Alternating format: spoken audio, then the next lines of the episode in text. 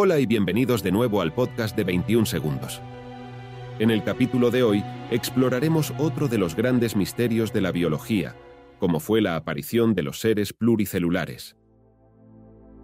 Tenemos primero una nada o vacío cuántico que dio lugar a la realidad de este universo, más adelante polvo estelar, piedras, genes, y ahora seres unicelulares que comenzaron a cooperar entre sí.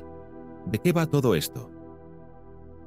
El descubrimiento de fósiles en China con una antigüedad de 1.635 millones de años retrasa la aparición de las primeras criaturas complejas, pues según los fósiles mejor conservados, se creía que habían aparecido hace aproximadamente mil millones de años. El nuevo fósil se asemeja a una especie de alga, compuesta por células grandes dispuestas una al lado de otra, formando como unos tubos de apenas unas micras, aunque ya muestra cierta estructura y complejidad. Esta primitiva alga también habría sido pionera en la fotosíntesis. Entonces, si consideramos que el universo tiene un año de existencia desde el primero de enero, la vida en la Tierra comenzó a mediados de septiembre, y para finales de noviembre, esta vida se volvió pluricelular. Entretanto, hubo casi 3.000 millones de años con bacterias como únicas formas de vida que habitaban en los océanos primigenios de la Tierra. ¿Cómo ocurrió el proceso en el que la vida pasó de ser unicelular a multicelular? Se cree que en las partes menos profundas de esos mares, millones de estas bacterias se aglomeraron para formar colonias que bien podrían parecer rocas llamadas estromatolitos. Utilizaban la luz del sol como fuente de energía para transformar el dióxido de carbono en glucosa y, al igual que ocurre con la fotosíntesis, generar oxígeno, un subproducto tremendamente tóxico para la vida en aquella época. Con el tiempo, los mares se oxigenaron gracias a los estromatolitos, y ese oxígeno se incorporó después a la atmósfera. Ciertamente, ese pico de oxígeno alcanzado hace 2.500 millones de años fue un enorme punto de inflexión para seleccionar aquellas bacterias resistentes al oxígeno e impulsar así la evolución hacia la multicelularidad. Primero, la presencia de oxígeno en la atmósfera permitió la evolución de la respiración aeróbica, un proceso mucho más eficiente para extraer energía de los nutrientes.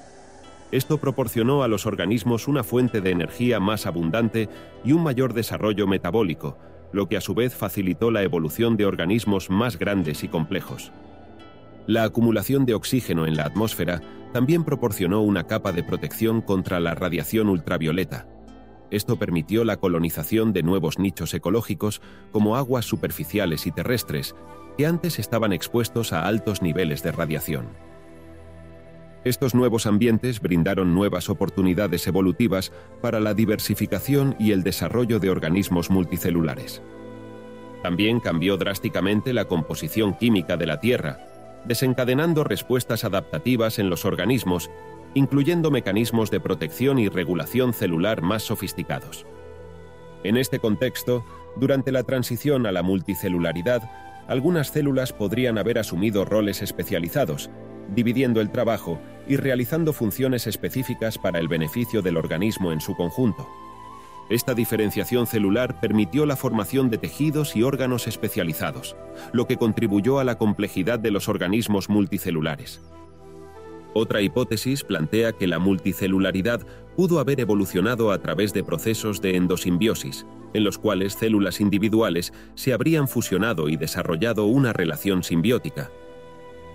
Decir que las plantas, las algas marrones, los hongos y los animales adquirieron estilos de vida multicelulares de forma independiente y convergente. Para nuestro caso, la aparición de los animales representó un paso evolutivo clave en la historia de la vida. El desarrollo embrionario y todas las funciones que requiere la vida multicelular se hallan conservados en todos los animales, desde las esponjas a los humanos. Los estudios de genómica comparada indican que muchos de los genes asociados a la multicelularidad se hallaban ya presentes en nuestros ancestros unicelulares. En otras palabras, que para que aparecieran los animales no hizo falta inventar nuevos genes, bastó con modificar los ya existentes para que pudieran realizar otras funciones. Poco después de la aparición de los primeros organismos multicelulares, una gran diversidad biológica apareció en un periodo de 10 millones de años, en un evento denominado explosión cámbrica, un lapso breve en términos geológicos, pero que implicó una diversificación animal sin precedentes. Al aumento de tamaño y la división del trabajo se añade otra ventaja de la multicelularidad, como la capacidad de dispersión, lo que facilitó la colonización de nuevos espacios. Pero no todo son ventajas. La multicelularidad acarreó también ciertos inconvenientes, como la necesidad de desarrollar mecanismos de control. En un escenario en el que varias células trabajan para un único organismo, se produce una competencia celular, y difícilmente puede evitarse la presencia de células tramposas, que buscan beneficiarse de las ventajas del grupo mientras aportan lo mínimo. Hallamos un claro ejemplo de este fenómeno en el cáncer.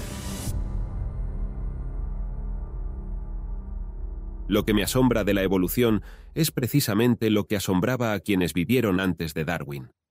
La belleza funcional de los organismos, lo bien diseñados que están, lo eficientes que funcionan. Son como máquinas casi perfectas. Y sí, lo de casi es a propósito. Esa es la maravilla de la biología, y es por eso que llevó tanto tiempo encontrar una explicación racional. Hablaremos más a fondo de la evolución en el siguiente episodio. Hasta pronto, viajeros.